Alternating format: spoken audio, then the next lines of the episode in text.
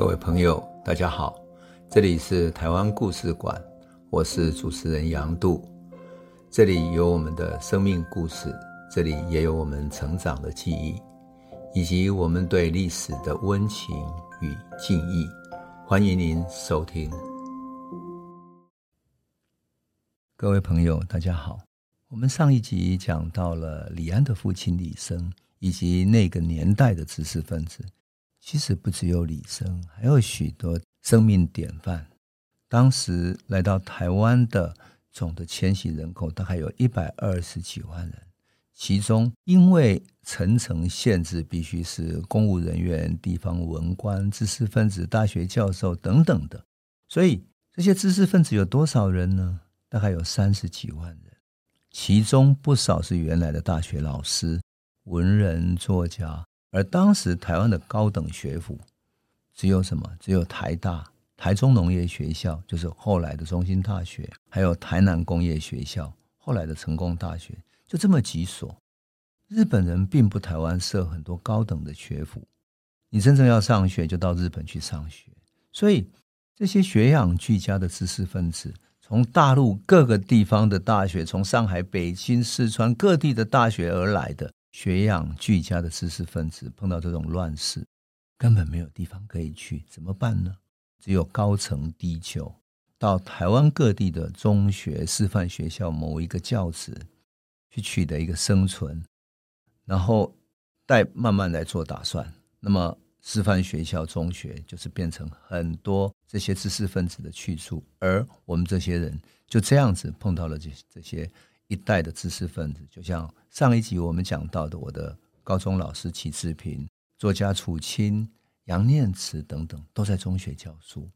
那么我这一集想要来讲两个艺术界的人，一位是西画家李仲生，一位是国画家吕佛庭，被台湾的艺术界哈画坛，尤其是画画画界的哈，他称之为中国现代绘画导师，就是李仲生。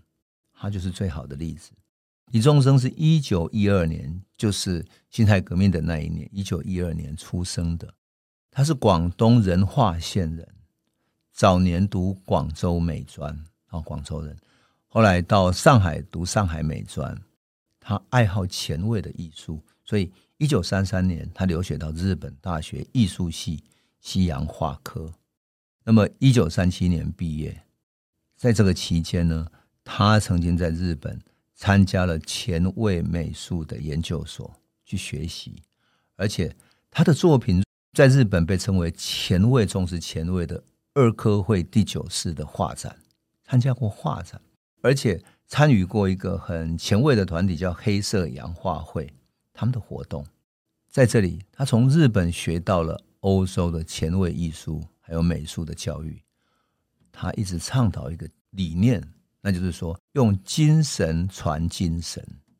艺术并不是让学生看作品去教他们，而是用他的精神传递一种自由创作的精神，让学生可以独立思考、独立创作。这真的是非常不一样的思维方式。在抗战的时候，他回到了中国，然后曾经在重庆的国立艺专教书。在重庆的时候，他参与过独立美展，当时。参加重庆独立美展的画家还有丁关良、丁衍庸、林风眠、赵无极、朱德群等等，后来成为大师的这些人，而且参与过现代绘画联展。抗战胜利以后，他在杭州艺专教书。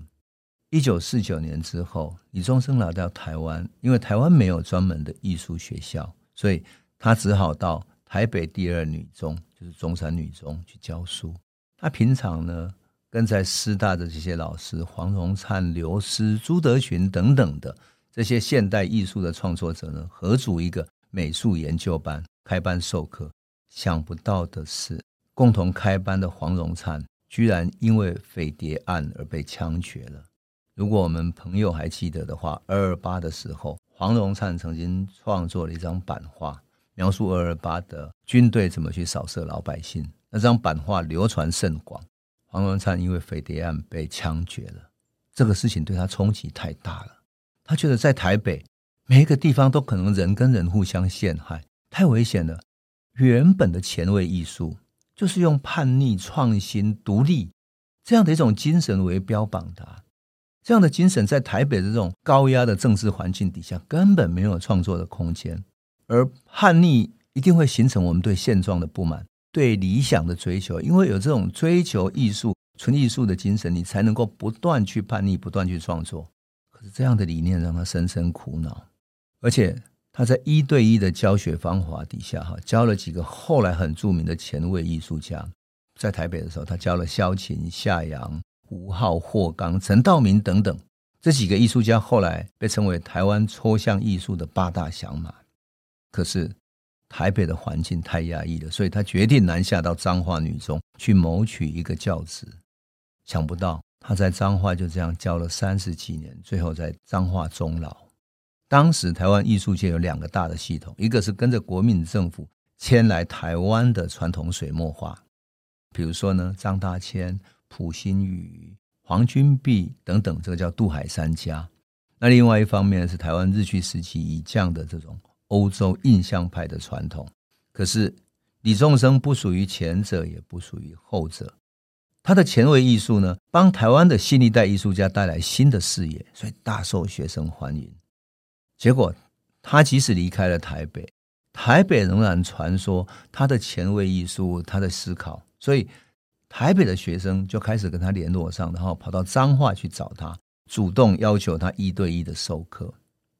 更有意思的是，李宗盛从来不像是一般画家会带学生去他的画室一起上课，他完全不让学生看他的作品。他说：“我的作品只是我的作品，你的作品你要自己去创作。”你不可以学习我的作品，看我的作品的，来学到什么叫做抽象艺术。所以他都跟学生约在彰化火车站。那时候的火车站一般都有一个茶座哈，那你可以里面泡一杯茶或者一杯咖啡，然后一对一的，然后他就跟他的学生聊了一个下午，谈创作观念，谈欧美最新的艺术风格，甚至于潜意识，包括了意识流等等的这样的一种哲学思想跟创作的关联。就他深度了解每一个学生的创作才华跟局限，个别去指导他们。他认为当代艺术就是一种叛逆跟创新，因此他更加不愿意学生说你受到老师画作的影响，你要独自去独创。在彰化女中的时候，他默默创作。很有意思的是，我在文化总会工作的时候，我曾经帮这些大师办过画展，李仲生就是其中的一个。那么我当时看到他学生拿来。他留下来的东西里面，居然有那种中学生的数学课本。如果我们朋友还记得，很多中学生数学课本会画成一格一格的，有没有？一格一格的格子里面，让你便于一题一题的写写答案或者写数学题。他就用那样的数学的练习簿来画他创作的第一部的初稿，所以他那个小小的本子里面就带在身上，然后把他的草稿、素描等等画在这些。中学生的练习簿上，你想那是多么素朴的一个创作者。他常常说，不需要拿那种很高级的那种纸来做姿态，才叫做绘画。想到就画，想画在什么地方都可以。可是说真的，他在彰化是寂寞的。彰化女中的学生对他来讲，实在就是一个高中生而已。他要启蒙他们，而他在那里呢，变成一个平凡无比的美术老师。那让学生自己画素描，可是他活在自己的创作里面。很多年以后，我帮他办画展的时候，你们知道吗？那些名满台湾、名满世界的过去的那些画家都回来了，萧琴、夏阳等等的这些都来了。然后他们一直感念这一位前卫艺术的导师，八大响马都来了，多么有意思哈！这就是西化的一个典范。那么另外一个典范呢，是一九四九大迁徙到台中师范学校去教书的吕佛庭老师。吕佛庭在台湾的艺术界哈，曾经被张大千称为什么呢？因为有人问张大千说：“你过去之后，你继你之后，谁会是台湾的国画大师？”张大千说：“就是吕佛庭，因为他专心创作。”吕佛庭也很有意思。他四九年之后来到台湾，他就到台中师范教书。他一心向佛，他自己号称是半生，就是半个和尚。早年他在大陆的时候，为了画画，所以他游历各方去看长江的山水，因此他画过《长江万里图》。《长江万里图》这种长卷，他其实是到台湾之后，整个人闭关来开始画画的。可是他对学生非常的关爱，他几乎所有的薪水都是去关照这些什么在师范学校里面很贫穷的学生。而一九五零年代的时候，我们都知道嘛，台湾穷人家的小孩没有出路。你如果去念中学，你不就要交学费啊，很多生活费用嘛。可是念师范学校有个好处，师范学校提供住宿，不用学杂费，还会发放一点零用金。唯一的条件就是你毕业以后要到小学去教几年书，算是对于国家的一种回馈。可是即使去教书也有薪水，所以穷人家的小孩都会把读师范学校当成最重要的志愿。而这些孩子怎么可能？何曾见识过所谓毛笔啊、水墨、国画等等？那么，当时在台中师范学校教书的美术老师哈，有教水彩、油画、胶彩的是林之助，他也是一个非常厉害的大师。林之助，那教水墨国画的是吕佛庭，这两个都是一时之选。而我要讲的是一个杜宗誥老师，他现在是一个非常著名的书法家，他就是彰化乡下佃农的孩子。他读了台中师范之后，在吕佛庭老师的课上开始画画。画完之后，他要签名，名签的太丑了，所以吕佛庭把他叫过来说：“你有没有学写过书法？”他说：“没有。”他说：“那名字签的太丑了，我教你学书法好了。”于是他拿起毛笔开始写书法。结果就因为这样子，杜宗誥一辈子学习书法，现在成为一个书法的大家，也很有意思哈。那么，另外有一个学生叫高木生，他也是跟着吕佛庭学习水墨，最后也成为一个美术史的艺术史的大师，然后变成国际知名的学者。当然，这些老师都经历过抗战、内战的烽火，流离半生，渡海来台。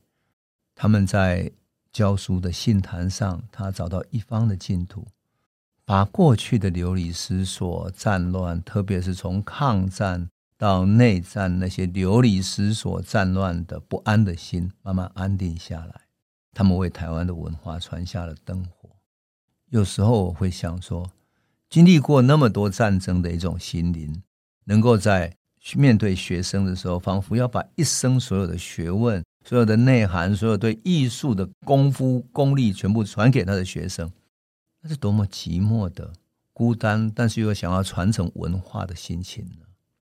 我曾经写过文章，哈，我称赞他们，他们是一九四九渡海传灯人，他们要传文化的灯。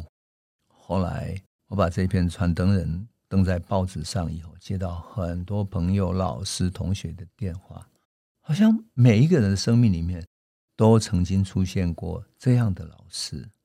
在台北，在桃园，在台中、嘉义，乃至于宜兰、花莲等等，好像每个人的生命中，在成长的过程里面，都曾经遇到过这么特别的老师，这么特别的为文化要传承的老师。而高中时代是我们的人生中最需要指引、最需要热情、最需要理想的年代。那个年代成长的我们，何曾有幸遇见那些？被历史的烽火所锻炼出来的这些老师、这些大师哈，而历经苦难的他们，开始要回归平凡沉静。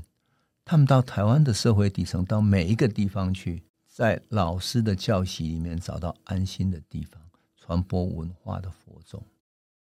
因此，我常常说，一九四九的苦难，让台湾担负起中国近代史的苦难，抗战的、内战的苦难。一百二十万流离失所的人，他们的心灵跟生存的综合，都带到台湾来。一九四九年，也给台湾带来戒严的时代、政治的压抑。可是，他给台湾带来了苦难的力量、记忆的力量、文化的力量，带来文化传承的灯火。我相信这些老师、这些生命的典范，对台湾的影响是更深远的，在台湾的。深深的每一个人的心灵里面，那么我们这一集就要向这样的渡海传灯人致上深深的敬意。这里是台湾故事馆 Podcast，我们每周一、周五会固定更新新的台湾故事，请随时关注台湾故事馆粉丝页，按赞并分享。最后，我们工商放送一下，若你对本节目有兴趣，可以购买纸本的《有温度的台湾史》，更方便您阅读。本节目由中华文化永续发展基金会制作。廉振东文教基金会赞助。